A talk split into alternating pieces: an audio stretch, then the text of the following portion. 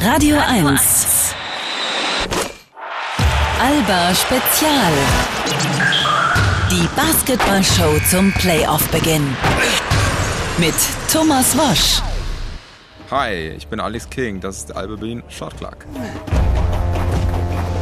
Was ist dein Leibgericht? Äh, Tacos. Was wolltest du als Zehnjähriger werden? Feuerwehrmann. Dein schlechtestes Fach in der Schule? Deutsch. Wohin geht dein nächster Urlaub? Ähm, Thailand. Von wem hattest du als Kind ein Poster an der Wand? Tracy McGrady. Wer hat die schönste Frisur im Team? Ich, Mit wem teilst du dir ein Zimmer bei Auswärtsfahrten? Jonas Wolfer Bottermann. Ja, und heute Abend ist er bei uns hier im Studio Alex King, danke. Und unter anderem auch mit dabei Nils Giffey. Hallo. Hey, ich bin Nils Giffey, das ist die Alba Berlin Clock. Dein Lieblingssport neben Basketball? Fußball. Bist du ordentlich oder chaotisch? Äh, ordentlich. Was würdest du tun, wenn du im Lotto gewinnst? Äh, mir eine Insel kaufen. Wer ist dein Idol? Äh, Shaquille O'Neal. Was machst du an einem freien Tag? Schlafen, viel essen, äh, Family besuchen. Die letzte SMS, die du erhalten oder verschickt hast? Heute Morgen, wann ich hier sein musste. Ja, und äh, dann noch mit hier im Studio Marco Baldi, äh, Geschäftsführer von Alba Berlin. Den können wir natürlich direkt live fragen. Äh, Marco, was wärst du äh, geworden, wenn du nicht Geschäftsführer geworden wärst? Feuerwehrmann, so wie Alex? Am liebsten Meeresbiologe oder sowas. Taucher, irgend sowas. Meeresbiologe. Ja, Meer, Meer ist wichtig. Ja, das ist ja herrlich. So, Mitat steht noch draußen vorm Studio und telefoniert. Das ist aber seine Pflicht als Sportdirektor. Der macht die Verträge klar fürs nächste Jahr. Wir haben diverse ähm, Schlüsse gezogen aus der letzten Sendung. Alex äh, und Nils können genauso bleiben, wie sie sind. Mitat, wenn er denn irgendwann mal reinkommt, könnte beim Sprechen ein paar mehr Emotionen zeigen. Mitat, wir sind gerade bei der Auswertung der letzten Sendung. Ähm, Marco kann sich einen Ticken kürzer fassen, ich kann komplett die Fresse halten und deswegen haben wir heute, also Jürgen König, der die Sendung vorbereitet hat, hat quasi einen großen Sack voller O-Töne zusammengesammelt. Den haben wir jetzt einmal durchgeschüttelt. Ich selber weiß auch nicht, was für Töne sind. Und wir spielen jetzt einfach diese, äh, diese Tone, Töne ab und hangeln uns anhand dieser Töne durch die Sendung und hier kommt dann schon mal der erste. Wenn wir es schaffen, so geschlossen wieder zu sein und mit, mit dieser Intensität zu spielen, dann können wir sehr, sehr unangenehm sein. Die Favoriten sind andere, nicht weil wir die Favoritenrolle von uns wegschieben, sondern weil es einfach Clubs gibt, die das Doppelte bis Dreifache äh, von uns ausgeben, an Spielergehältern oder ausgeben können. Und äh, wir werden eben mit unseren Mitteln dagegenhalten. Und ich denke, wenn es alles gut zusammenkommt, wir vor allem gesund bleiben, dann können wir auch wieder ganz vorne landen. Ja, gut, also den Ton kenne ich, der wurde ja hier quasi in diesem Studio aufgenommen. Da war mal wieder Meinungsmacher in der ganzen Republik, Marco Baldi, über die Ziele der Saison. Würdest du da jetzt irgendwas revidieren wollen im Nachhinein? Prophetisch würde ich sagen. Bescheiden. Ja. Mietat ist inzwischen auch da. Hallo Mietat. Hallo. Deine ganzen Wünsche für den, für diesen, sagen wir mal, ersten, ersten Teil der Saison äh, so eingetroffen? Ja, ich glaube, wir können bisher wirklich sehr zufrieden sein mit dem Verlauf der Saison. Also ich hatte unheimlich viel Spaß mit Alba im bisherigen Verlauf, insbesondere weil als ich im falschen Oldenburg war äh, beim Final Four. es gibt eins in Schleswig-Holstein. Kann man eigentlich gar nicht erzählen. Das Gute ist, dass das in Niedersachsen nur anderthalb Stunden entfernt ist und ich es dann noch bis zum Anpfiff äh, geschafft habe. So, komm, der nächste Ton. Der Traum von der Titelverteidigung ist ausgeträumt für Alba Berlin. Im ersten Halbfinale um den deutschen Basketballpokal verlor die Mannschaft deutlich mit 65 zu 86 gegen Bamberg in Oldenburg. Tja, da haben wir ja schon gerade drüber geredet, Nils, äh, in der Nachbetrachtung ein Spiel, das du vielleicht in zwei Sätzen nochmal wie zusammen würdest fassen. Auf jeden Fall nicht unser bester Tag. Ähm, wir haben uns, haben uns ähm, schwer getan gegen Bamberg, gerade im Pokal und gerade in Bamberg. Ähm, waren, waren Spiele, die uns wirklich nicht gelingen haben. Da, da liest man ja dann immer die Verantwortlichen sagen, auch ja, das war halt so knapp nach Tel Aviv und wurde auch darüber gesprochen, ob es jetzt das erste Spiel oder das zweite Spiel an dem Tag sein muss.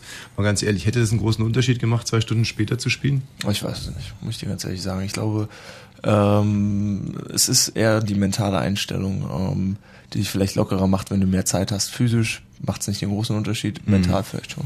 Alex, und wenn du das jetzt mal richtig plastisch, so dass es jeder begreift, äh, erklärst, was geht in einem Spieler vor, wenn du so ein wichtiges Spiel verloren hast? Also was, was ist denn das Hauptproblem? Man sagt immer, okay, nicht das Körperliche, es ist das Mentale. Was, was ist denn das Mentale?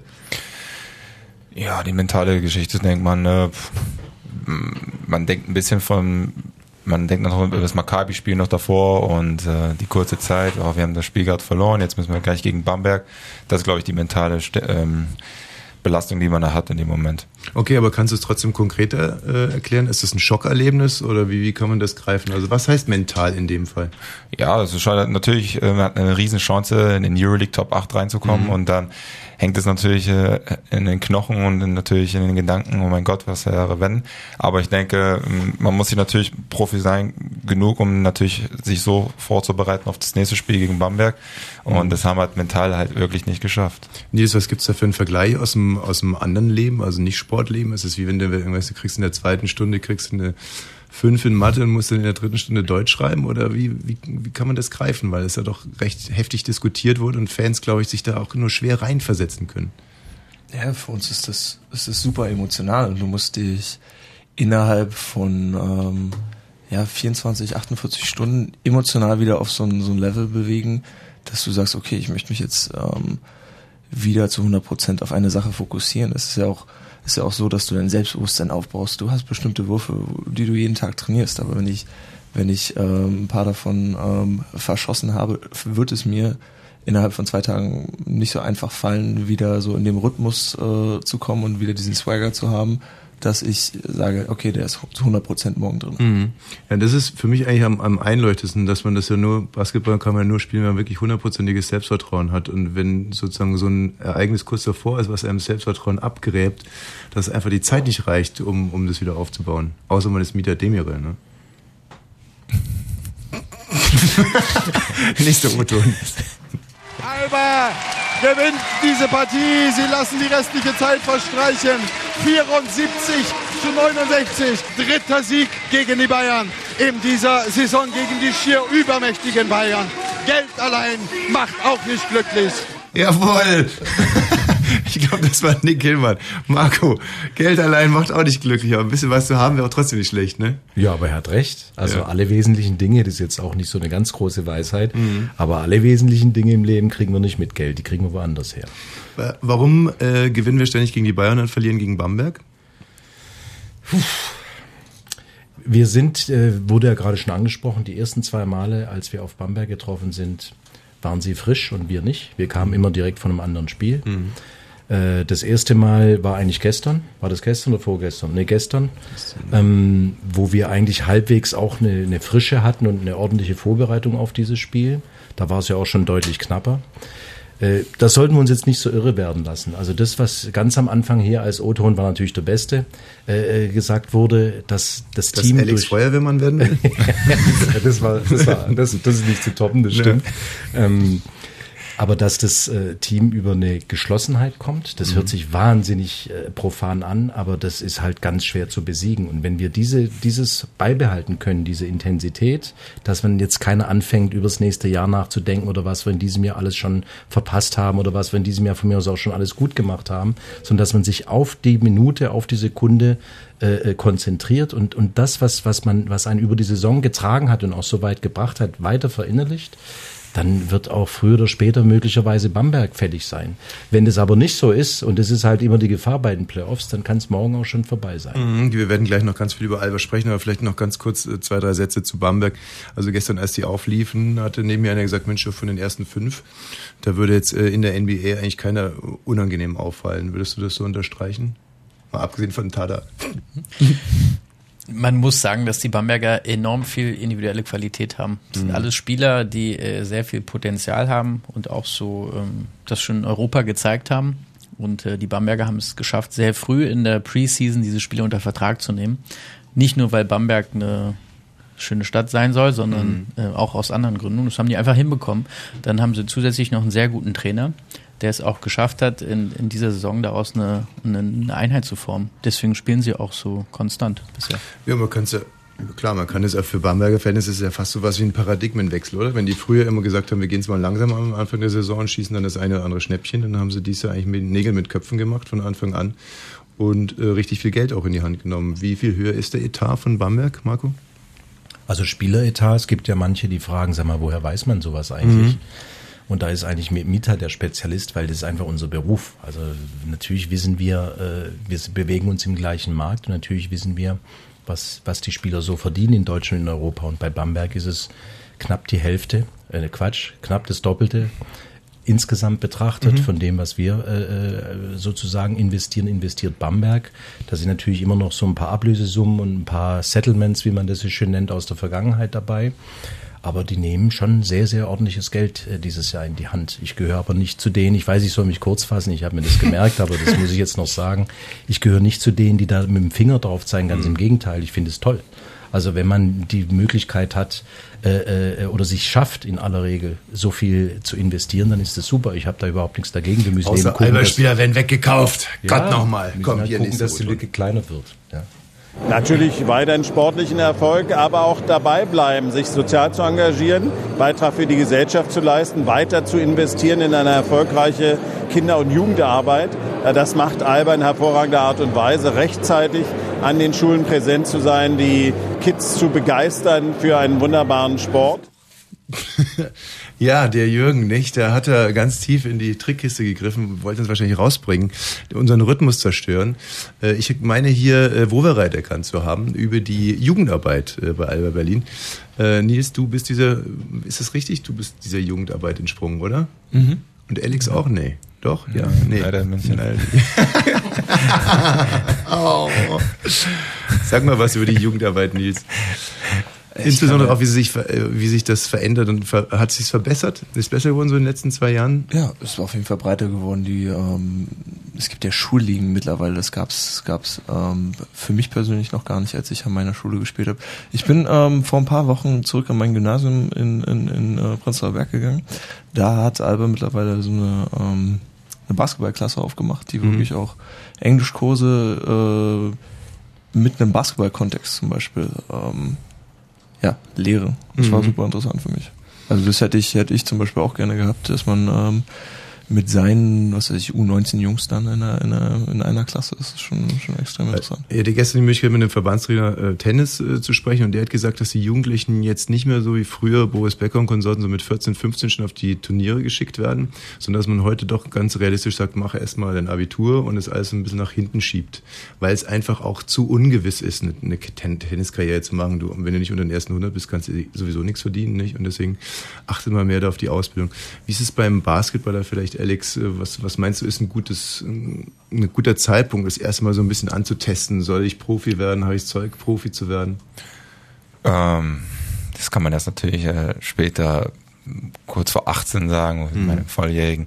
Ich meine, ich habe auch früh angefangen, was heißt früh mit 14 und ähm, natürlich macht man die Schule fertig und dann guckt man, okay, kann man parallel mit dem Basketballprofi und mit der Schule irgendwas machen und äh, das kann man natürlich, ähm, was, im, was hier im Programm ist, genauso gut machen und das war halt auch äh, in der Zeit, wo ich auch äh, in München, aber danach in Frankfurt die parallel eine Ausbildung mit einem Profibasketball machen konnte. Okay, dann mal ganz kurz. Marco, wann hast du angefangen mit Basketball? Mit wie viel? Mit zwölf.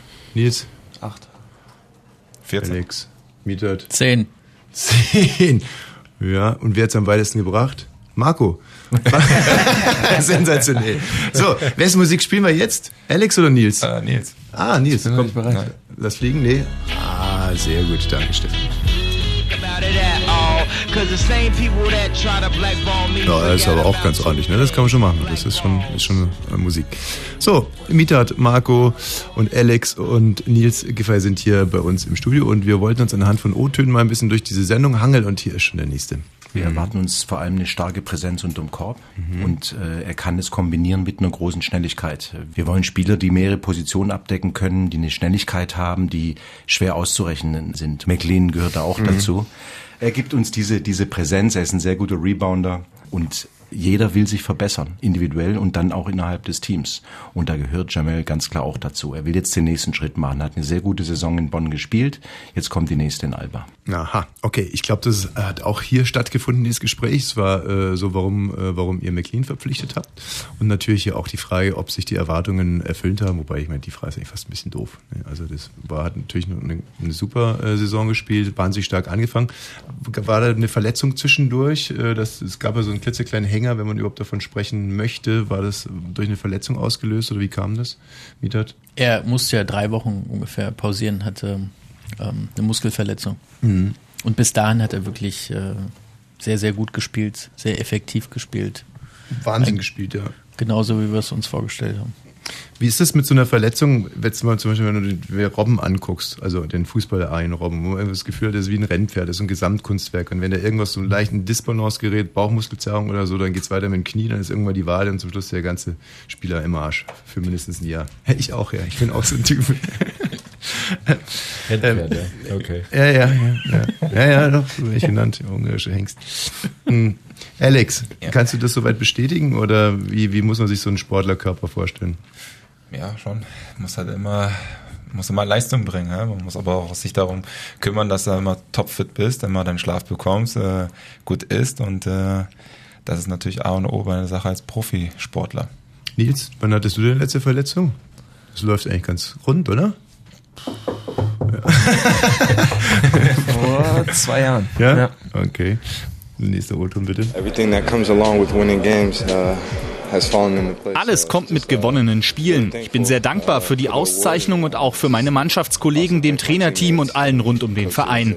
Es ist eine gemeinsame Auszeichnung. Wir trainieren hart und spielen hart, um auf dieses Level zu kommen. Uh, get to this level. Alex, vielleicht ein Satz zu McLean von deiner Seite auch als Mitspieler, netter Kerl. Ja, ein lustiger Kerl, ein, ein kleiner Kindskopf, äh, aber es macht echt viel Spaß mit ihm. Und ähm, wie gesagt, spielerisch ist echt ein, das wir dieses Jahr echt gebraucht haben unterm Korb, dass einer so ein Biest unterm Korb ist, der Bälle reindankt, äh, reboundet und das hat er echt dieses Jahr gebracht. Und äh, off the court ist es, wie gesagt, ein lustiger Vogel. Wer springt höher, du oder er? Ja, er. Also, okay, alles klar. Stefan, bitte, O-Ton. Oh, jetzt. Ich denke, wer sich äh, Cliff angeguckt hat im Spiel, sieht, wie, wie unfassbar physisch er spielt, wie er wirklich immer äh, über jeden Block sich kämpft und äh, für die Mannschaft zerreißt. Und ich denke, das sind, das sind Eigenschaften, die man braucht, um den Titel zu gewinnen. Ja, der weiß nicht, wer da geredet hat, aber ähm, das ging wohl, du schon, ne? Und ging Nee. wohl über Cliff Hammonds, den ich heute übrigens äh, schon gesehen habe. Von seiner lieben Frau Gemahlin wurde er chauffiert, den Kuh damit lang. Nicht? Ja, auch mal, ja, damit, ihr wisst, was die Kollegen so tagsüber machen. oft dort. Ah. KDW wahrscheinlich. Ach du, wer weiß es. Ähm, Hammonds, äh, Nils, was, was macht einen guten, guten Verteidiger? Du bist ja auch ein extrem guter Verteidiger. Was?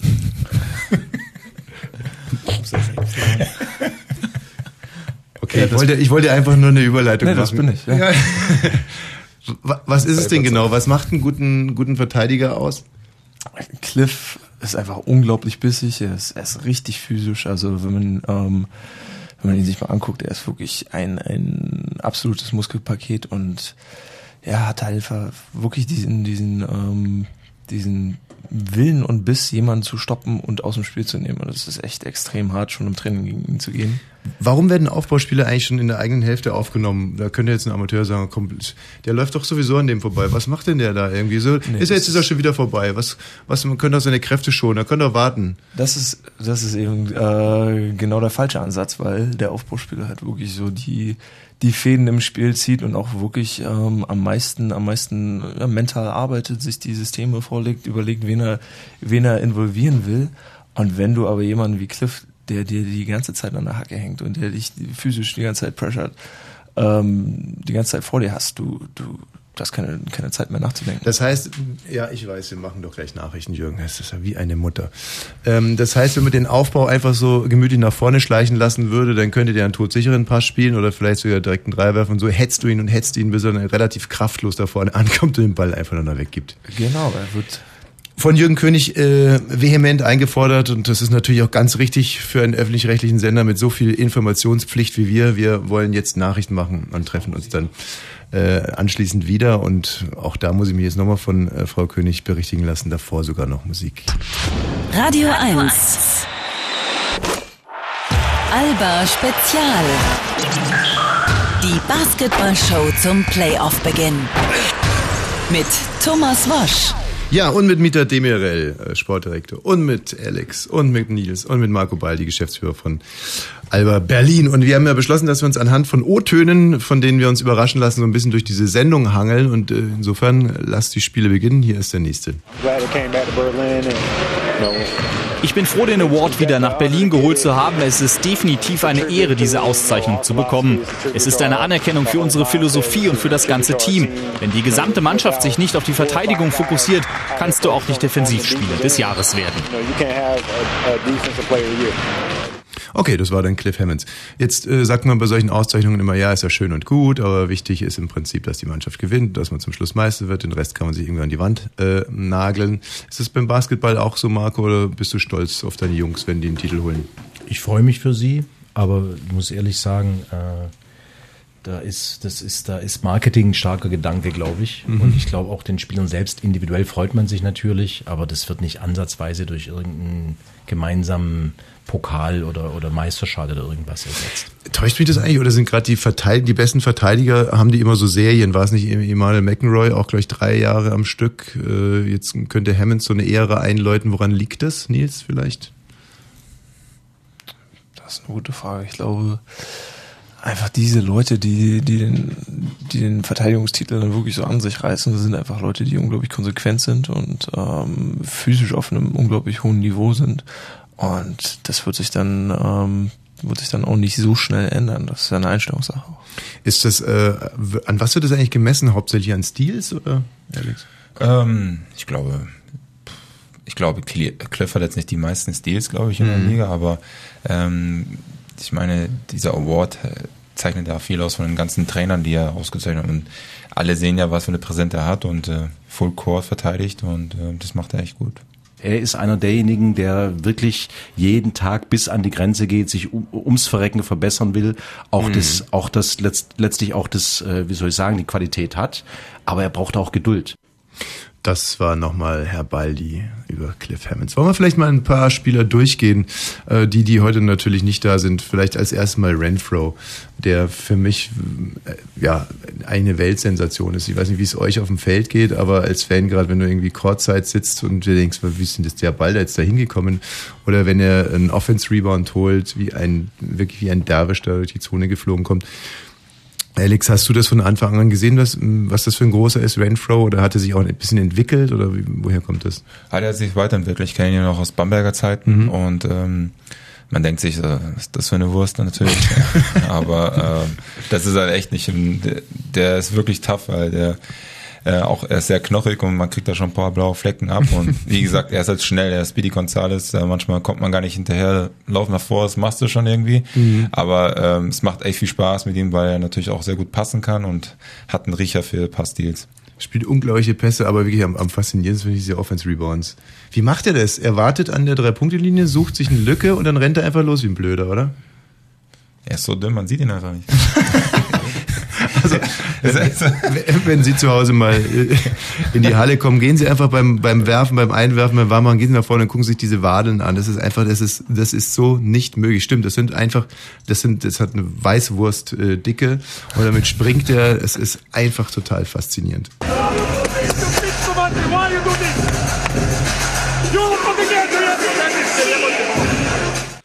Ah, wenn das noch nicht der Coach war. Was war denn das für eine Sprache? Das war das letzte Mal äh, hier gerühmte Flugzeugentführer Englisch von Coach Obradovic. Ähm, ich glaube zu meinen, dass das, das ist ein Video und der zerhackt da gerade irgendwie dieses Board. Hm. Ja. Wir hatten ja schon, wir hatten ja schon drüber gesprochen, wie das auf Spieler so wirkt. Hat sich daran irgendwie was getan? Also, äh, wenn, wenn man es schon öfters mal erlebt hat, äh, geht dann so, ich sage jetzt nicht die Angst, aber der Respekt vor dem Ganzen auch ein bisschen flöten, dass man sich sagt, okay, ja, alles klar, jetzt tickt er wieder aus, ich nehme es nicht persönlich. 50-50. ähm, nee, natürlich versucht man die ganzen äh, Kraftausdrücken natürlich auszublenden und Mhm. natürlich die wichtigen Details natürlich einzusammeln. Und äh, man muss sich natürlich aufs Spiel konzentrieren, ne? das ist äh, so eine Sache. Und ähm, ja. Kraftausdrücke auszusortieren. Können wir an, damit es so eine ungefähre Anmutung gibt, was könnte das für so ein Kraftausdruck sein? Ach so, ja.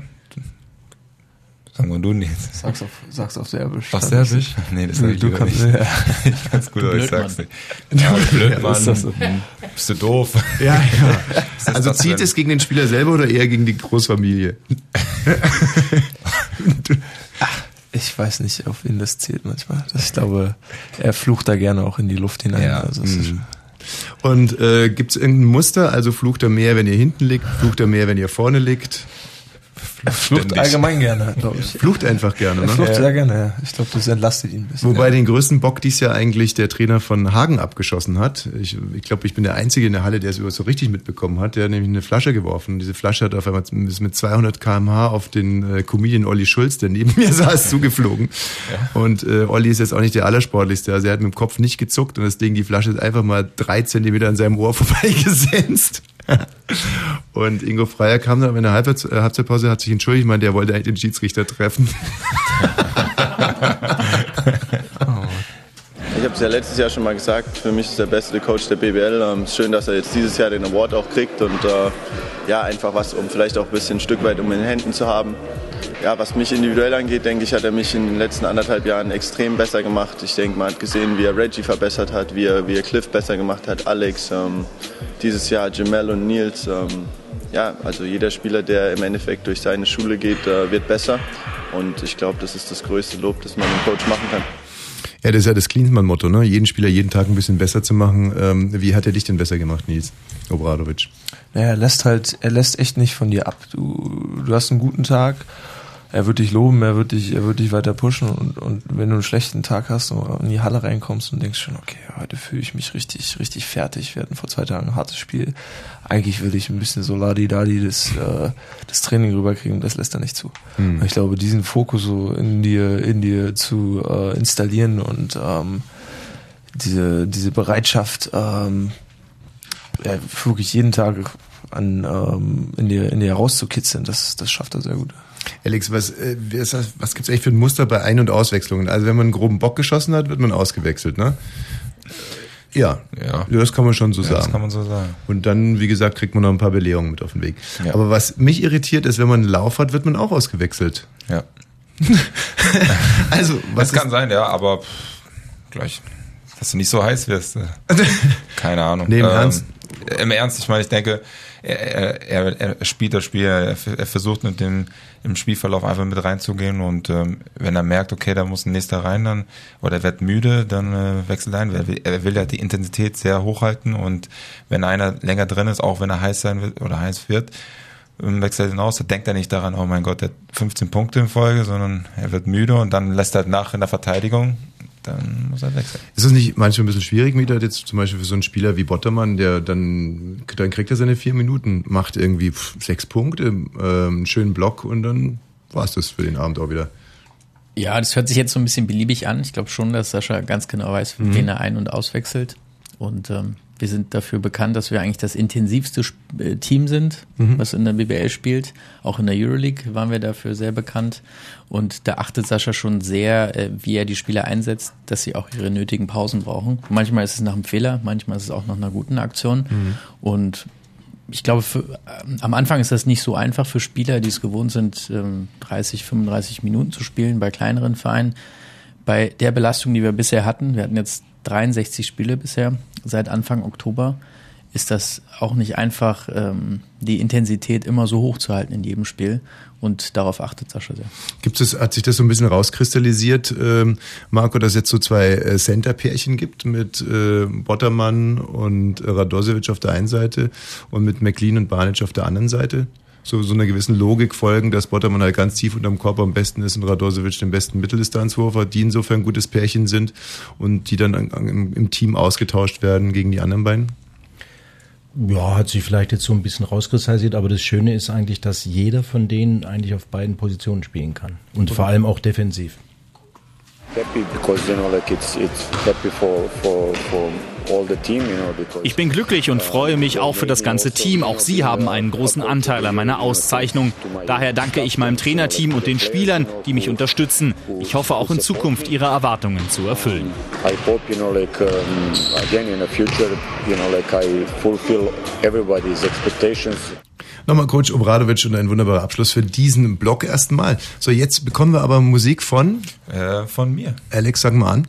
Äh, ich muss mal gerade überlegen. Ah, von Drake. Now and Forever. So, wir haben Besuch hier. Es geht um Basketball. und äh, eine schon inzwischen traditionelle Sendung am äh, Fuße der Playoffs. Und äh, für heute haben wir uns vorgenommen, uns mal von ein paar O-Tönen überraschen zu lassen. Hier kommt der nächste. Rowenske, Alba Insight. Es wird immer gesagt, ähm, mit den Playoffs beginnt eine komplett neue Saison. Dabei wird da auch 5 gegen 5 gespielt. Das Feld ist gleich groß, die Körbe hängen gleich hoch. Immer abgesehen vom, äh, vom Do-or-Die-Charakter. Was macht die Playoffs so besonders? Warum wird das als neue Saison bezeichnet? Ah, da sind wir jetzt quasi schon im Fragenteil. Da kann ich mich noch ein bisschen weiter rausnehmen. Das ist natürlich. Äh, verstanden. Die Frage hast du nicht verstanden.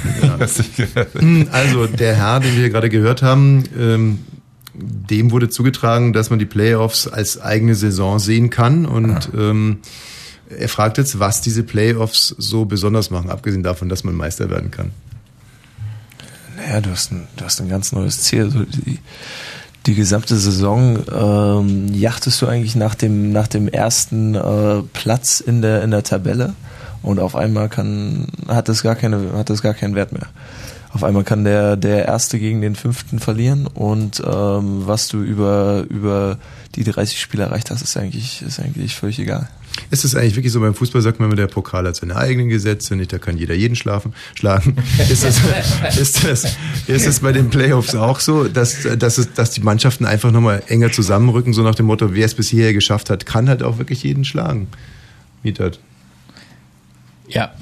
Ja. Auf jeden Fall. Aber wie kann man das erklären? Das Natürlich ja schafft man sich einen Vorteil jetzt im Laufe der Saison, äh, dass man die bestmögliche Platzierung hat und demnach dann auch Heimvorteil haben kann. Mhm. Aber danach ähm, sind die Mannschaften, die sind so gut ähm, inzwischen in der BBL, dass äh, jeder die Qualität hat, wirklich einmal, vielleicht auch ein zweites Mal jedes Team zu schlagen. Alba gegen Oldenburg sehe ich hier auf meinem schönen Playoff-Baum. Was ist eigentlich mit unserem Freund Julius Jenkins dieses Jahr los? Hm? Mal ganz kurz. Unser guter alter Kumpel Julius. Wie ist das zu erklären? Was denn? Er trifft ja gar nichts mehr. Doch, der trifft, er spielt nicht mehr ganz so viel, hat ja auch äh, die ein oder andere Malesse, er ist ja auch relativ zerbrechlich, hat er auch bei uns äh, früher schon einige Male gehabt. Mhm. Äh, bringt auch so einen erfahrenen Spieler aus dem Rhythmus, aber er ist definitiv einer, den man auf der Rechnung haben muss, weil er genau diese Situation kennt. Das heißt, er ist keiner, der lange warm laufen muss oder der, der wahnsinnig an sein äh, Selbstwertgefühl da rumnagt, wenn es ne, nicht so gut gelaufen ist, sondern er wird voll da sein, davon müssen wir ausgehen. Und was ist jetzt der absolute Albtraum? Fünftes Spiel und Polding wirft und das Ding fliegt rein? Nils? Fragst jetzt den Playoff-Neuling. äh, Oder du blockst, dann sind wir auch weiter. Oder ich block. Ja, warum nicht? Ähm, ich glaube, wir wollen eigentlich den Ball ähm, in unseren Händen behalten. Das ist, das ist so das Ziel. Und das drei Spiele lang. Horst Schneider, freier Journalist. Mich würde mal interessieren, wie Marco Baldi diese Mannschaft einordnet in die ganzen anderen alten Mannschaften. An welcher Position? Ob es die beste ist, die zweitbeste, drittbeste. Hm. Also mir traut man immer zu, weil ich jetzt wahrscheinlich schon ein Weilchen dabei bin, dass ich das immer so einordnen könnte. Äh, aber ich habe ein relativ löchiges Gedächtnis, lebe da wirklich relativ stark für den Moment. Und ich glaube, dass es auch sehr schwer ist, äh, das zu vergleichen, weil ähm, die Anforderungen sind andere. Beispiel, wir haben dieses Jahr Europa-Liga gespielt, mit, äh, waren da extrem belastet, was ganz anderes als von mir aus im letzten Jahr, als wir Eurocup gespielt haben und deutlich weniger Spiele hatten. Ähm, was mein Gefühl anbelangt zu dieser Mannschaft, fühle ich mich so wohl wie ganz selten, weil diese Mannschaft genau das mitbringt, was wir vorhin besprochen haben, Geschlossenheit und eine tierische Leidenschaft. Und das ist für mich so die Basis, wann es anfängt Spaß zu machen. Dann kommt Skills, dann kommt, wie kommt es, wie gut spielen die zusammen, dann kommt vielleicht auch irgendeine Finesse und irgendwelche Kleinigkeiten. Aber die Basis ist immer Intensität und Okay, Leidenschaft. aber dann trotzdem super. muss man gleich ein bisschen vergleichen jetzt mal mit Wendler Alexis zum Beispiel. Wenn man jetzt dieses Team vergleicht mit dem Team um Wendler Alexis, würdest du sagen, einfach jetzt aus dem Bauch raus. Ja, beide gleich, super, besser, schlechter. Nee, das geht eben nicht. Jetzt, ich muss es halt ein bisschen kompliziert machen. Tut mir leid, lasse ich mir jetzt auch nicht überstülpen. Hm. Okay. Äh, wir hatten damals zum Beispiel zwei Ausländer erlaubt. Wir Mhm. haben heute sechs Ausländer erlaubt. Wir haben eine völlig andere Truppe gehabt. Miethat, der hier sitzt, äh, hat damals gespielt in dieser Mannschaft mit äh, fünf, sechs anderen Jungs, die aus dem Lichterfelde-Programm rausgekommen sind, was auch eine Besonderheit war. Also die Frage ist, was ist das Kriterium, was soll ich denn vergleichen? Die Qualität oder wo es am meisten Spaß gemacht hat? Wenn man das noch ein bisschen präzisiert, dann kann ich vielleicht auch eine Antwort drauf geben. Okay, also ich zum Beispiel, wenn es beantworten müsste, würde sagen, das ist die geilste Mannschaft, die wir je hatten. Aber ich hatte das Gefühl, als zum Beispiel Jovo noch gespielt hat in seinen Bestzeiten, dass es irgendwie Alba leichter gefallen äh, ist, äh, Punkte zu machen. Einfach, es war einfacher, Punkte zu machen, weil mit Jovo einfach, du hast ihm das Ding da hingeschmissen und dann hat er sich einmal nach links gedreht und dann, dann reingelegt oder hat sich nach rechts gedreht und hat ihn reingelegt. Also war einfach einfach. Der hat so ein bisschen gespielt wie du, finde ich. Ja, ja, ja, absolut. Nicht ganz so erfolgreich, aber ähm, ja, so. Ja, auch wendig und, und, und un unstoppable. Ja, ein bisschen hüftsteif vielleicht. Ne? Jörg Grössner, die Welt und Welt am Sonntag. Ich würde gerne wissen, welchem Gegner ihr lieber aus dem Weg gehen würdet. Ähm, den Bambergern oder Bayern? Aha. Nils. Lieber aus dem Weg gehen wollen. Äh, rein statistisch, glaube ich, wäre der einzig sinnvolle jetzt erstmal Bamberg zu sagen. Ne? Weil äh, zweimal haben wir gegen München gespielt, da sind irgendwie die Emotionen auch immer hoch. Aber auf der anderen Seite ähm, äh, sind wir mittlerweile auch ein bisschen, ein bisschen ähm, angepisst davon, gegen Bamberg jetzt dreimal eine Saison verloren zu haben. Mhm. Also man, man hat da schon wieder, hat da schon richtig den Willen, nochmal ähm, das Blatt nochmal umzurollen. Alex, gegen wen spielst du lieber?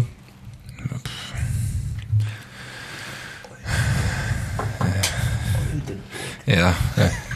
Erstmal gegen ja, klar, Oldenburg Erst gegen mal gegen Oldenburg. Das ist Ja, erstmal wichtig, weil äh, ja, wie gesagt, erstmal Oldenburg und dann gucken wir mal, was nächste Runde auf uns zukommt.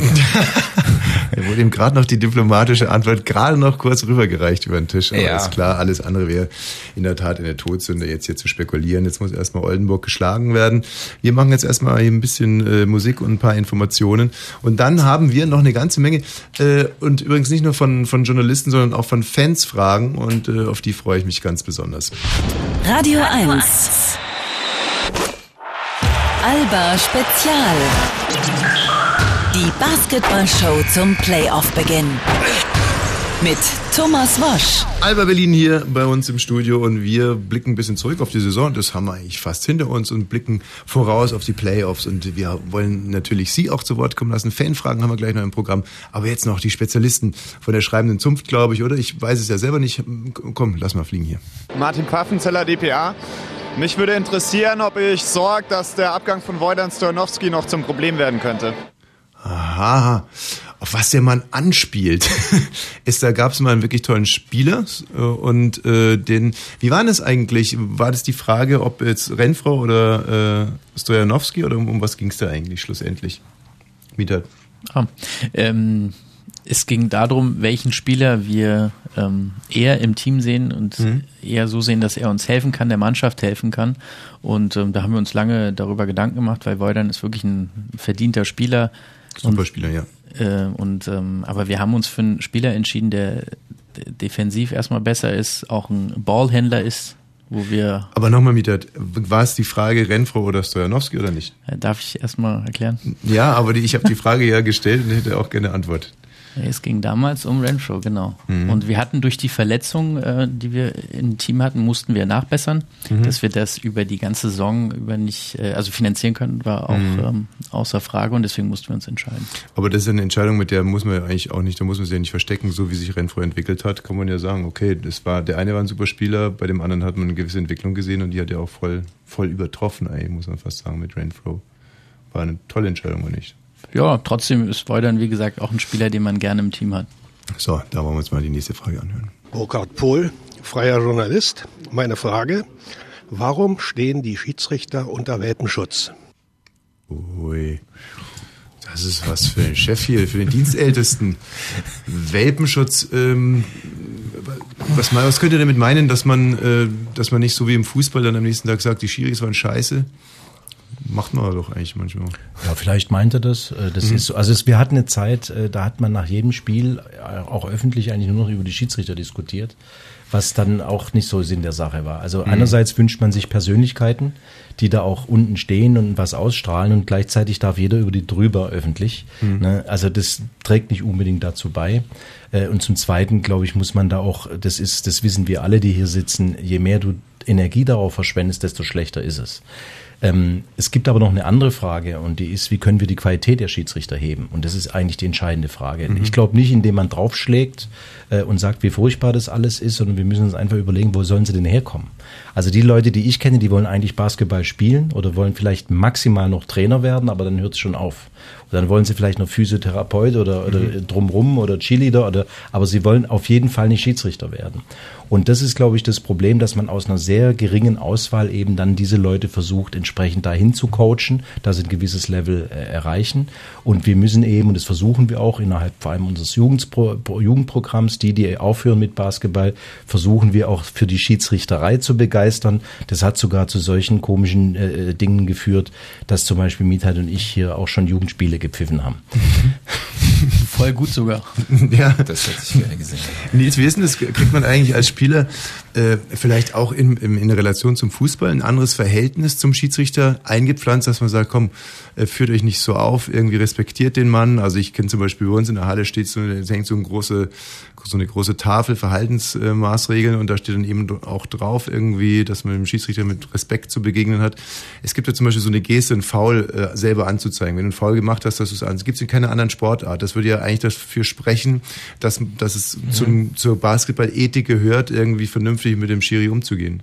Ja, hast du schon recht. Auch die, weiß nicht, jegliche Gesten zum, zum Schiri äh, gerichtet werden ja auch als technisches Foul geahndet, solche Sachen.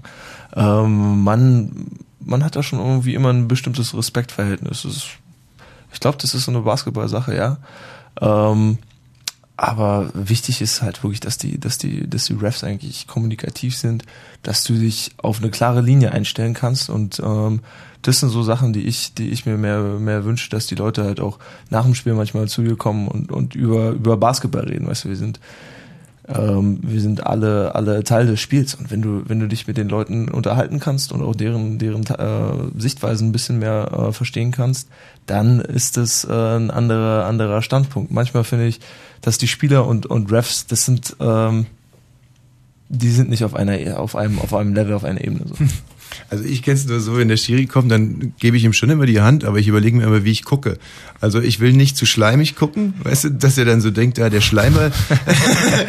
und auf der anderen Seite will ich natürlich jetzt auch nicht grimmig schauen oder so. Alex, hast du den Eindruck, dass man Schiris auch beeinflussen kann oder andersrum, dass man, ja, dass man den halt irgendwie auf den Zünder geht und dann, und dann, ja, hat's ja nicht ganz genau gesehen, dann gibt das Foul halt nicht. Äh, vorm Spiel natürlich quatsch ich auch mit denen. Langsam kennen sie meinen Vornamen, äh, Mhm. dann begrüßt man schon meinen Vornamen. Manchmal hilft's nicht. Manche kenne ich auch schon seit Jahren in der BBL und die kennen mich, ich kenne sie. Äh, beeinflussen nicht. Ich versuche jetzt immer ruhiger zu werden, umso älter ich werde. Alter, manchmal explodiere ich, aber es ist nicht respektlos. Und ich sage denen auch, hey, ich bin emotional, aber das, ja, ich verstehe das ja auch, das ist kein Problem. Und äh, ich versuche da schon mit einer ruhigen Basis mit denen zu reden. Ähm, ich versuche natürlich auch äh, für die Spieler äh, dazustehen und da auch dann die, die Schiedsrichter auch äh, ruhig zu, zu bekommen. Alles klar, als Kapitän ist es natürlich nochmal so. Wenn du dir irgendein technisches abholst oder eins nach dem anderen, ist Ja. natürlich dann auch. Mieter, du hast, mal, hast du ein technisches bekommen mal wegen Fluchen über den Schiri? Ich glaube nicht. Nee? Echt nicht? Marco, du? Ja, einmal. Also einmal mit Sicherheit kann ich mich dran erinnern. Ja, was hast du da gesagt? Ich habe dem alles an den Hals gewünscht. Ach so. Da ist die berühmte Sicherung durchgebrannt, weil Mhm. ich hatte äh, ein offenes Auge, also habe einen Ellenbogen Mhm. gefangen, der dann mit acht Stichen oder sowas, also ich habe Mhm. eigentlich im Prinzip eine neue Augenbraue gebraucht. Das Problem war nur, dass ich das faul bekommen habe. Und dann habe ich ihm das gesagt, was ich davon halte. Ich habe aber einmal, der gute Holger Geschwindner, kann ich mich noch erinnern, das ist jetzt ganz lange her, Mhm. aber der hat auch einen, einen Ellenbogen gekriegt äh, und hat dann äh, sich das Auge zugehalten, ist zum Schiedsrichter hingelaufen. Daraufhin hat ihm der Schiedsrichter noch ein technisches Foul gegeben. Und was der Schiedsrichter aber nicht gesehen hat, dass der die Hand voller Blut hat, und das hat er ihm nur ins Gesicht geschmiert. Das ist übrigens der Coach von, oder ein, ein der Mentor von Dirk Nowitzki. So, die nächste Frage bitte. Ja, hier sind Andreas Ulrich. Und Jesse Wellmer von der Arena auf Radio 1 und wir hätten da doch noch eine Frage. Uns ist aufgefallen, es gibt eine gewisse Ähnlichkeit zwischen Pep Guardiola und Sascha Obradovic, dem Trainer von Alba Berlin. Und zwar lassen die offenbar beide beim gleichen Schneider arbeiten. Und es gibt ja auch gewisse Ähnlichkeiten, was ihre motorischen Leistungen so am Spielfeldrand angeht. Sie sind ja sehr bewegungsfreudig. Jetzt wissen wir, dem Pep Guardiola ist da dieses Missglück äh, ge- geschehen. Ihm ist die Hose geplatzt. Wir machen uns da ein paar Sorgen, auch um den Trainer Obradovic. Falsch. Ja, deswegen unsere Frage an die Verantwortlichen. Äh, habt ihr vielleicht sicherheitshalber mal nachgeguckt, die Nähte in den Hosen von Sascha? Gehalten, doppelt genäht. Also das äh, waren die lieben Kollegen von Radio 1 und für die Hosen, bei Alba Berlin ist ja Mieter zuständig, wie, wie, wie genau, ähm, wie, wie hast du die gearbeitet oder wie, wo setzt du da den Saum oder wie genau läuft Ganz viel Elastan in der Mhm. Materie Ja. und äh, dreifach genäht. Prima, danke. Nächste Frage.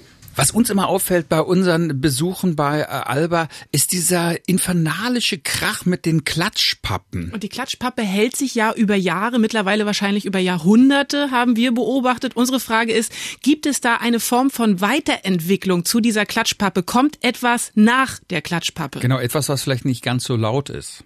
Trotzdem schön. Das tangiert den Bereich Cheerleading und Klatschpappe und da ist Marco Baldi der Ansprechpartner. Oh Gott.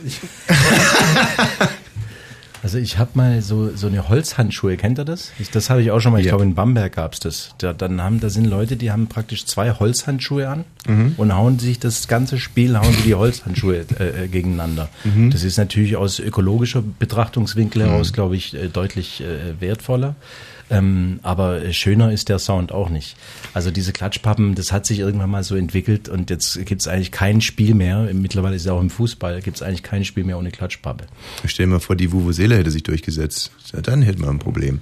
Nee, also diese Klatschpappe ist doch eigentlich, das ist doch genial, oder? Das ist doch wirklich, also ist doch wirklich genial. Es ist einfach wahnsinnig laut. Kinder haben tierischen Spaß dran. Und äh, wenn du jetzt nicht irgendeinen hast, der es direkt neben deinem Ohr macht, meistens hat man so einen, dann ist super. Nächste Frage. Hi, ich bin der Max und ich würde gerne wissen, was ihr in Zukunft anders machen wollt, damit es endlich mal klappt gegen Bamberg. Ah, Alex. Das ist eigentlich, ich glaube, weiter trainieren und äh, äh, weiter sich vorbereiten. Darf ich mal eine Frage stellen in den Raum an die Herren? Ähm, ich habe irgendwie so eine Alba-Theorie und zwar, Alba spielt ja jetzt schon seit Jahren sehr strukturierten Basketball. Wenn man das jetzt zum Beispiel vergleicht mit Hagen. Ne? Wir einfach den Ball vorschmeißen, vorrennen, versuchen zu werfen. Alba hat alles ist ein System, System. Viel runterspielen, viel runterspielen. Je länger die Saison dauert, desto berechenbarer wird Alba. Das heißt, für Alba wird es schwieriger, je länger die Saison dauert. Kann- Ist da ein bisschen was dran und könnte man da vielleicht drauf eingehen, dass man sagt, für die, für die Playoffs bräuchten wir nochmal die eine oder andere Strategie oder die eine oder andere Überraschung im Hut? Ja, deshalb sind ja Leute wie Renfro so wichtig, der halt unberechenbar ist. Und ähm, der durch, durch so Schnellangriffe und, und ähm, solche Kontergeschichten einfach ein Spiel umdrehen kann, Offensivrebounds. Ich glaube, so eine Leute werden dann umso wichtiger, wenn, wenn ähm, ja, die Trainer wochenlang nur noch das gegnerische Team scouten und wir eigentlich mittlerweile äh, schon wissen, was, was Wanamaker jetzt gerade mit der, mit der 3 up äh, für ein System Mhm. ansagt. Mittlerweile sagen wir sogar schon an, ey, der, der spielt 3 ab, der spielt 3 ab, der spielt 3 ab, okay, Mhm. okay. Also so, ähm, ja, dann kommt wirklich, wirklich mehr der Kampf nur noch am Ende durch. Mhm. Du kennst die Systeme, du kennst die Leute, du weißt, was sie machen, die wissen, dass ich äh, gerne von, von, von drei Punkten Nicht werfe. sagen. Dass ich gerne mal den Ball fange. Dass Alex gerne drei Punkte wirft, so eine Sache. Also der Kampf, der Kampf kommt da einfach weiter durch. Und Aber trotzdem, ja, trotzdem nochmal konkret, hat Tel Aviv vielleicht auch so ein bisschen so eine Blaupause abgeliefert, irgendwie, wie man Alba gut schlagen kann. Also, dass sozusagen sich die, die Schlinge immer mehr zuzieht, je mehr die 24 Sekunden runterbrennen. Man hatte da immer das Gefühl, die, die Wurfchancen wurden eigentlich immer schlechter und schlechter mit Ablauf äh, der Uhr und nicht besser.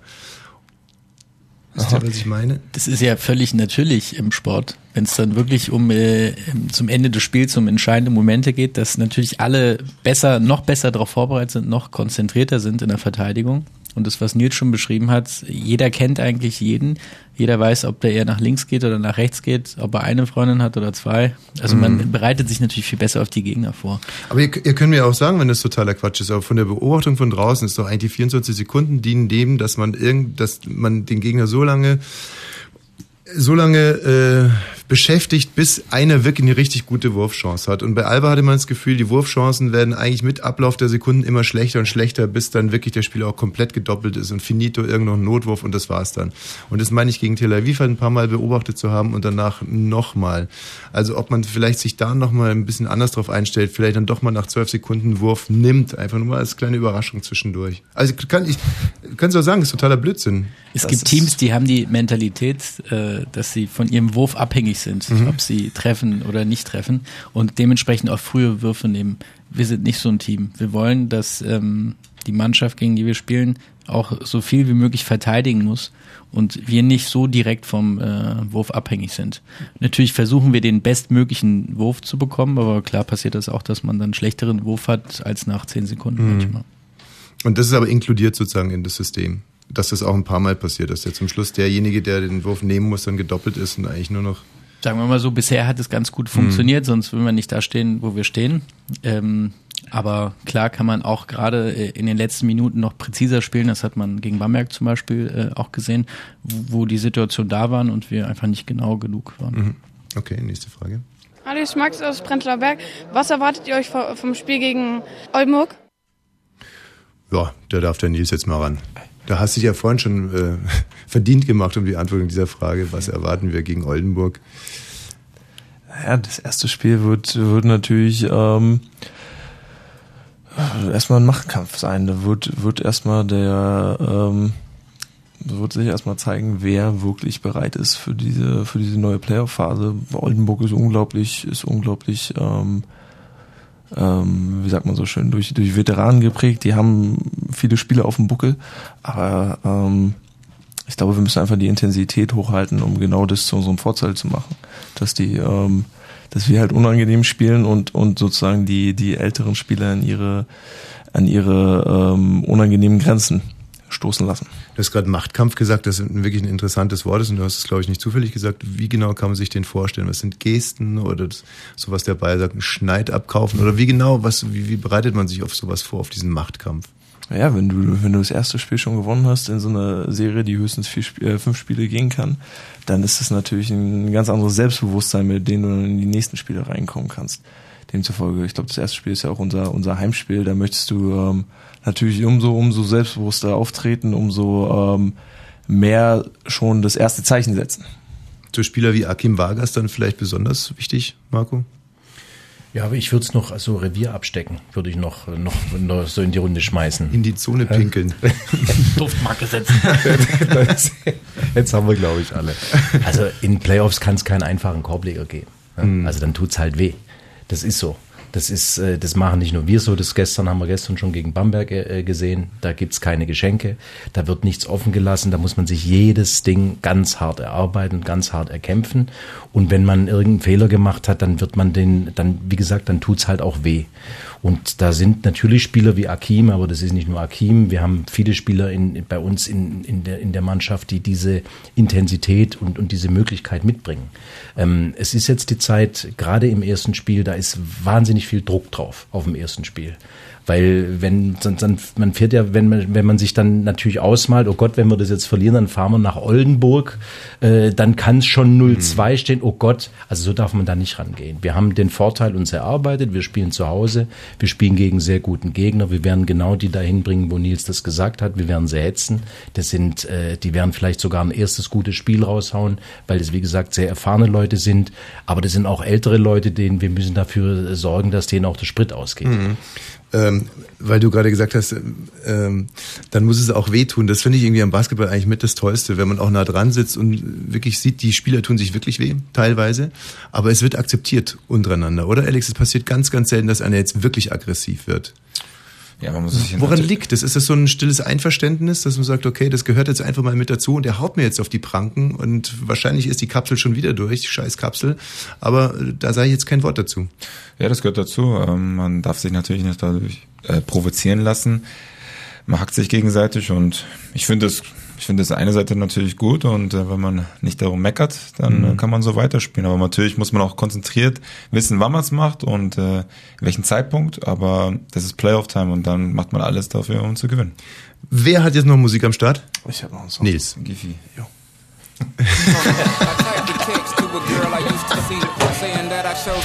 Radio 1.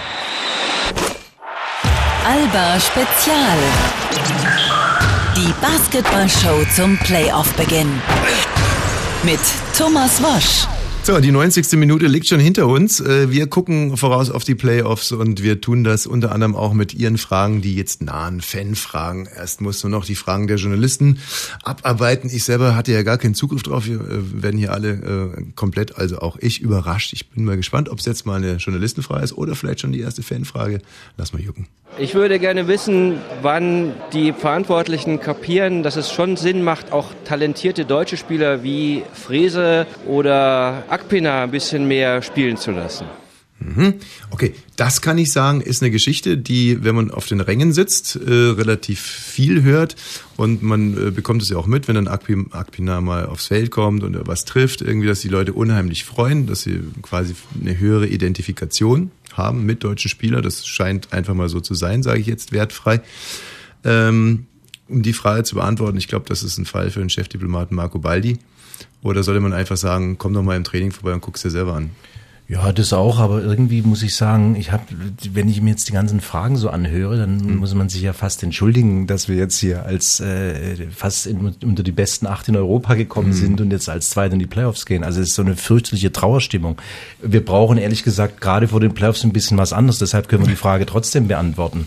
Also wir haben mit hier Nils, äh, Alex, äh, äh, auch Vargas, äh, Jonas Wohlfahrt Bottermann, äh, das sind mittlerweile vier deutsche Spieler, die signifikante Spielzeit haben.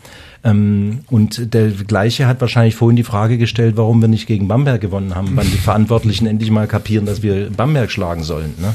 Also es ist, wir versuchen ja beides. Also wir, wir versuchen einerseits in unserem Jugendprogramm junge Spieler zu entwickeln, äh, die natürlich auch einzugliedern. Das hat in den letzten Jahren deutlich besser funktioniert, äh, fast mehr oder ich würde sagen, gibt wenige Clubs in Deutschland, wo das so funktioniert hat wie, äh, wie bei uns.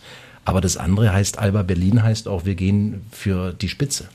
Und äh, das ist halt das andere. Und es wird uns keiner verzeihen, wenn wir mit, was weiß ich, mit einem super Jugendspieler, äh, äh, über den sich alle freuen und der ganz große Spielanteile hat, aber wir, wir verlieren ein, ein Spiel am anderen, ja, dann wird uns das keiner verzeihen, sondern dann werden eben alle anderen wieder aus ihren Löchern kommen. Abgesehen davon, dass die Form der Frage jetzt nicht hunderttausendprozentig äh, freundlich war, aber wir sind hier in Berlin. Äh, was er vielleicht, um es mal freundlich auszudrücken, meinte, ist, es gibt ja diese berühmte Garbage Time, wenn es um nichts mehr geht, ob man da vielleicht dann öfters mal den einen oder anderen einsetzen könnte oder länger einsetzen könnte, ob das was bringt. Oder was mich am meisten interessieren würde, was ist das äh, System dahinter, das nicht zu machen, weil die Spieler auch einfach ihre Minuten haben wollen, jeder Spieler. Äh, vielleicht, Alex, mal eine Frage an dich, dass du sagst, ja, ich fänd's aber auch nicht in Ordnung, weil ich möchte auch meine Minuten haben. Warum soll ich da jetzt den, warum soll da jetzt der Spieler XY auflaufen, der schlechter ist als ich? Das fände ich auch eine nachvollziehbare Haltung. Nee, so dürfen wir halt überhaupt nicht denken. Wir sind eine, eine Mannschaft mit sehr viel Qualität ne, auf jeder Position und natürlich wünscht sich jeder seine Spielzeiten. Äh, wir haben natürlich die Main Creators, die, die, die Amerikaner, die ausländischen Spieler, die natürlich, die sehr viel den Rhythmus auch natürlich auch brauchen. Und es gibt natürlich die deutschen Spieler, die auch ihren Rhythmus brauchen.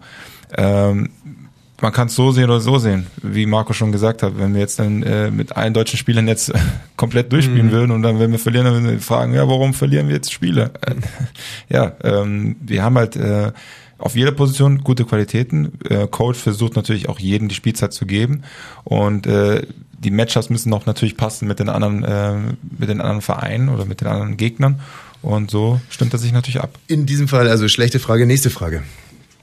Wie kann die Basketball-Bundesliga einen Trainer zum Trainer des Jahres küren, wenn sie ihn vorher für eine Tätigkeit bestraft haben?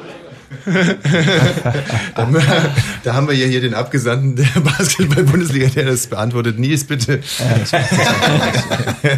Also, ich glaube, da muss mich Alex mal, Alex mal unterstützen. Haben nicht die Trainer und äh, ähm, Kapitäne der einzelnen Teams äh, die Entscheidung eigentlich getroffen, wer Coach, wer, wer Spieler des Jahres wird, wer Offensivspieler, Defensivspieler des Jahres wird. Ja. Richtig, ne? Ja, richtig. Demzufolge hat die Liga da gar nichts zu sagen. Also um was es geht, äh, im Spiel in der, war in der Max-Schmeling-Halle und Alex Renfro hat in der rechten Schulter gejuckt und, und Sascha hat dann gekratzt, netterweise, und wurde dafür bestraft und ist jetzt aber trotzdem äh, Trainer des Jahres geworden, ganz zu Recht. Mehr kann man dazu, glaube ich, gar nicht sagen, oder? Nächste Frage. Sehr gut. Also ich bin Dennis und ich möchte mal gerne wissen, warum Alba in so einer tollen, hippen Stadt spielt mit so einem guten Fansupport und es einfach nicht schafft, einen größeren Etat zu stemmen. Aha, zu stemmen. Was er wohl meint, also jetzt sind wir das langsam auch ein bisschen peinlich, aber es sind ja eure Fans. Äh, Das ist Berlin. Ähm, äh, zu stemmen meint wahrscheinlich nicht, dass man es nicht handeln könnte, sondern zu generieren. Ne? Also der fragt sich jetzt wahrscheinlich, warum steigt hier nicht, äh, warum steigt hier nicht Brose ein? Wir verdoppeln morgen die Eintrittspreise, haben wir doppelt so viel Geld. Ja, oder einfach ein paar mehr T-Shirts kaufen oder Bier trinken. nee, das geht ja an die O2. Nee, also ganz im Ernst, ähm, Tatsache ist ja, da hatten wir vom, am Eingang schon gesagt, am Anfang äh, der Sendung, dass Bamberg einen doppelt höheren Etat hat und die Münchner sowieso. Spieleretat, ne? Spieleretat. Mhm. Und ähm, gibt es da irgendwelche Pläne, den Etat aufzustocken? Ja, natürlich. Also wir arbeiten äh, seit 100 Jahren, haben wir uns auch jedes Jahr eigentlich, kann man sagen, fast jedes Jahr gesteigert. Mhm. Und ähm, man muss sich die Situation anschauen. Wir haben gerade einen Club, einen sehr liebgewonnenen Club, muss ich sagen, die Artland Dragons aus der ersten Liga verloren. Mhm. Die haben gestern mir nichts, dir nichts einfach abgemeldet. Mhm. Warum haben die abgemeldet? Weil sie im Prinzip von einer einzigen Person äh, die da ganz viel Leidenschaft, aber eben auch Geld reingesteckt hat, abhängig waren. Und diese eine Person hat aus guten Gründen oder Gründen ist jetzt egal, einfach beschlossen, ich mache das nicht mehr. In dem Moment ist der Club nicht mehr da. Als wir Alba gegründet haben, haben wir uns vorgenommen, das wird ein Club, den wird es in 100 Jahren noch geben. Das ist für uns die allerhöchste Maxime. Alles andere kommt später. Und da haben wir viele kommen und gehen sehen. Es gab Bayer Leverkusens, die über Jahre den Basketball dominiert haben. Es gab Köln, die zwischendurch mal Meister waren und mächtig reingehauen haben. Die sind gar nicht mehr da. Übrigens Leverkusen auch nicht. Ähm, jetzt sind eben auch andere Mitspieler im, im, im Markt, die sehr kräftig sind. Das ist gut. Und dieses, was ich oft höre äh, in Berlin, dieses, aber wir sind doch Berlin und so. Äh, ich kenne das ja auch. Also ich habe auch, weiß ich nicht, wenn ich zu einem Konzert gehe, in Berlin ist es ja so, wenn man da Eintritt bezahlt, ne, für eine Konzertkarte zum Beispiel, dann gilt man ja im Prinzip als sozial verarmt. Also man hat keine Freunde oder man ist irgendwie sonst wie isoliert oder was weiß ich was. Und das ist halt auch die Mentalität und die ist gar nicht schlecht. Ich mag das. Ich bin Halbitaliener. Äh, ich bin so aufgewachsen, um es mal ganz deutlich zu sagen. Jetzt nicht ganz so schlimm wie Mieter, aber es, es geht so in die Richtung. und Mieter aber, jetzt- immer. Ja. Selbst in der O2. Und was ich, was ich damit sagen will, ähm, ich verstehe die Anspruchshaltung. Äh, nur immer, wenn es einen, wenn jeder, der eigentlich selbst einen Beitrag leisten könnte, also der muss, der bietet diesen Beitrag, den bitte nicht leisten. Und das Also, funktioniert halt nicht. Ja, auf die Gefahren jetzt hier mal die Objektivität zu verlieren, muss ich von der, von der Fanseite her aber auch sagen, dass ich mir gar nicht, und ich sage das nicht, um rumzuschleifen, ich wüsste auch gar nicht, welchen Spieler ich mir dann irgendwie groß wünschen würde. Also weißt du, wenn du so eine geile Mannschaft hast mit dem Etat, dann kann man doch eigentlich, also finde ich, auch stolz drauf sein, oder? Ich finde auch und äh, wie gesagt, deshalb habe ich vorhin gesagt, als gefragt wurde, was, wie würdest du die Mannschaft einordnen? Ganz vorne, ganz oben, weil es richtig Spaß macht mit der mit der Mannschaft, weil ich sag's nochmal, höchste Leidenschaft, höchste Verausgabung, höchste Intensität. Und dazu kommt aber natürlich auch noch Qualität. Es ist jetzt nicht nur, dass hier zehn rumlaufen, die bereit sind, alles Mhm. zu machen, sondern da kommt eine gewisse Qualität dazu. Und insofern glaube ich, für, für die Mittel, die wir erwirtschaften, die fallen ja nicht vom Himmel, haben wir es äh, in diesem Jahr bisher zumindest ganz gut gemacht. So wollen wir es weitermachen. Und trotzdem gilt natürlich eine Menge Energie oder ein ganz Großteil unserer Gedanken und Aktivitäten und Energie, die wir einsetzen, geht natürlich dahin, wo können wir noch Einnahmen generieren. Deshalb gehen wir zum Beispiel nach China, machen die ab abenteuerlichsten Geschichten. Aber wie gesagt, in unserem Stil. Und da gehört nicht dazu, dass wir jetzt auf einen Scheich warten oder versuchen, Russen äh, nach Berlin zu holen oder sonst irgendwas. Das haben wir bisher zumindest noch nicht auf der Agenda gehabt. Äh, Nils Rogalla, neun Jahre alt und an Nils möchte ich fragen, wenn er in der NBA geht, wo er dann am liebsten spielen möchte. Also in welchem Team? Boah, da wird aber wirklich knallhart nachgefragt heute Abend. Ja, ne? Irgendwo, irgendwo am Strand auf jeden Fall. Das hat höchste Priorität für meine, für meine. NBA-Teamwahl. Auf jeden Fall. Äh, aber äh, hast du denn überhaupt ähm, im Moment, spielt das eine große Rolle in deinem Kopf? Nee, jetzt sowieso nicht, jetzt erstmal Playoffs, aber abgesehen davon? Muss ich dir ganz ehrlich sagen, nee, nicht wirklich. Zurzeit überhaupt nicht. Weil du schon drüben warst, weil es hier schön ist. Ähm, sind einige Faktoren, aber ich glaube, wenn ich rübergehen wollen würde, dann weil ich mich, weil ich mich bereit fühlen würde. Hm. Ist aber zurzeit einfach nicht so. Ich fühle mich, ich fühle mich spielerisch nicht, äh, nicht bereit in der NBA da wirklich einen, einen einzuschlagen oder, oder einen großen Anteil zu haben. Und ich will Basketball spielen und will nicht, ähm, und will nicht trainieren und auf einer Bank sitzen. Was so typische Fan-Diskussionen sind ja immer irgendwie, wer hätte denn das Zeug zur NBA bei Alba, wer hat das Zeug äh, in der Liga oder so. Nehmen wir mal bei Alba Mietat, wen, ah ja, du kannst es natürlich jetzt nicht sagen, ne? das ist, das wäre jetzt blöde zu sagen. Alex, komm, irgendein, wo du sofort sagen würdest, den können wir da direkt rüber schicken, der macht uns keine Schande. Ich würde alle sagen. Ja. Vielleicht ein McLean als Vorhut. Ja. Der das Feld bereitet. Er hat, die, er hat die Athletik natürlich. Moritz Wagner. Moritz Wagner, ja. Was ist zum Beispiel so einfach jetzt mal ganz doof, so einer wie Renfro, hat es ist überhaupt denkbar, dass der da auch nur ein paar Minuten spielt? Vielleicht so eine Rolle, so eine ähnliche Rolle wie, wie Dennis Schröder mietet? Ich würde gar nicht sagen, dass man dann besser oder schlechter Mhm. ist. Die NBA ist fast wie eine andere Sportart. Es gibt bestimmte Profile, die dort funktionieren, Mhm. Spielertypen, die in Europa überhaupt gar nicht funktionieren würden. Wir hatten das Thema ja schon bei der letzten Sendung. Mhm. Ich äh, bin mir ziemlich sicher, dass bestimmt 80 Prozent der NBA-Spieler, wenn die in Europa spielen würden, dass man das nicht unbedingt äh, auf den ersten Blick gleich sehen würde. Natürlich ist da eine unglaubliche Athletik ähm, auf, auf vielen Positionen, aber der Basketball in Europa ist schon anders, ist mannschaftsorientierter, sagen wir mal so. Also mich würde mal interessieren, ob wir in der neuen Saison wieder eine komplett neue Mannschaft bekommen oder ob ein paar Spieler aus dem jetzigen Team auch in der neuen Saison spielen werden. Das ist doch mal eine schöne Frage, die interessiert mich auch. Die geht natürlich auch direkt am Mietat. Ja, mich interessiert das auch.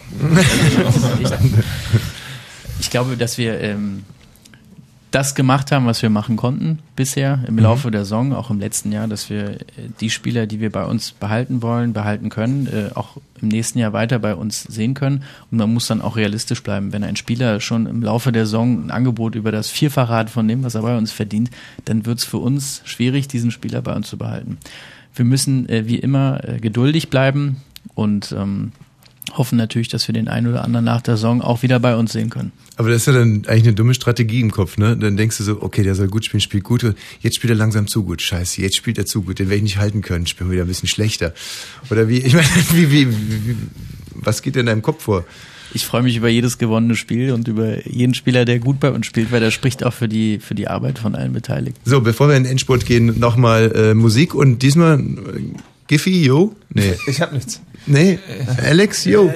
Auch nicht? Äh, nein, Radio kann singen. 1, Ich hab yo? eine Gitarre, ja.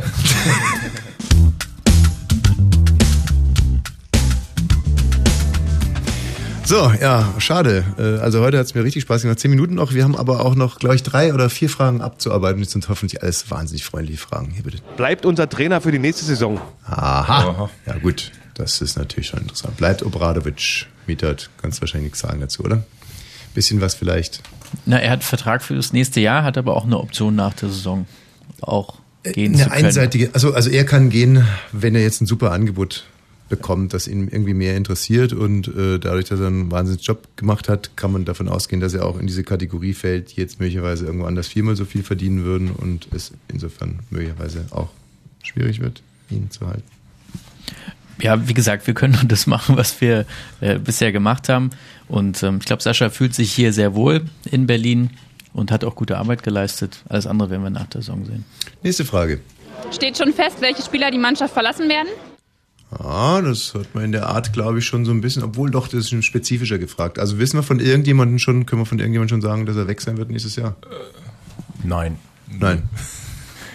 Das ist doch schon mal was. Was übrigens nicht, dass man dann irgendwo der Lügenpresse bezichtigt wird, nicht heißt, dass alle bleiben, sondern nur zum momentanen Zeitpunkt wissen wir es noch nicht.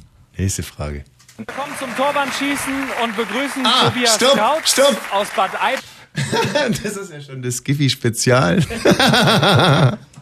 Nils Giffer war im ZDF Sportstudio und ähm, ja, erzähl doch selber. Torwand. Ja, war nicht, war nicht äh, viel zu holen an der Torwand. Komm, dann spielen wir schnell. Kommen zum Torwandschießen und begrüßen Tobias Trautz aus Bad Aibling. Nils Giffey fängt an, dreimal unten. Mit den Schuhen kein Problem. Easy. Okay. Zweiter unten rechts. Ah, nicht schlecht. Ah, okay. Gut. Schade. Erstmal noch 0-0. Also dann, Nils Giffey. Ah, der sieht gut aus. Nummer 5. Fest kann er. Letzter Versuch für Nils. Und noch einmal ein Basketball. Komm, Nils. Komm. Einer muss rein. Einer muss wirklich rein. Wenn er daneben geht, schneiden wir raus. Ey, das gibt's doch. Junge, ich kann dich so nicht gehen lassen. Oh, ist der Na, also, geht doch. Ah, ich verstehe, du wolltest die über, übers Brett reinmachen, ne? Ja, war eine bittere Angelegenheit. Das Ja. War wirklich, war wirklich unschön. Aber ansonsten sehr sympathischer Auftritt da beim ZDF. So, komm, äh, abschließend jetzt. Jeder muss einen Tipp abgeben. Marco fängt an. Bamberg gegen Ludwigsburg. Äh, wer setzt sich durch? 3-1. 3-1 für Bamberg. Bonn gegen Ulm, äh, Nils. Ulm. 3-2. 3-2, doch so eng, ja. München, Frankfurt. Alex. Oh, ja, ja, ja. ich sag mal 3-1 Bamberg, äh, Bayern. 3-1 für die Bayern. Ja. ja.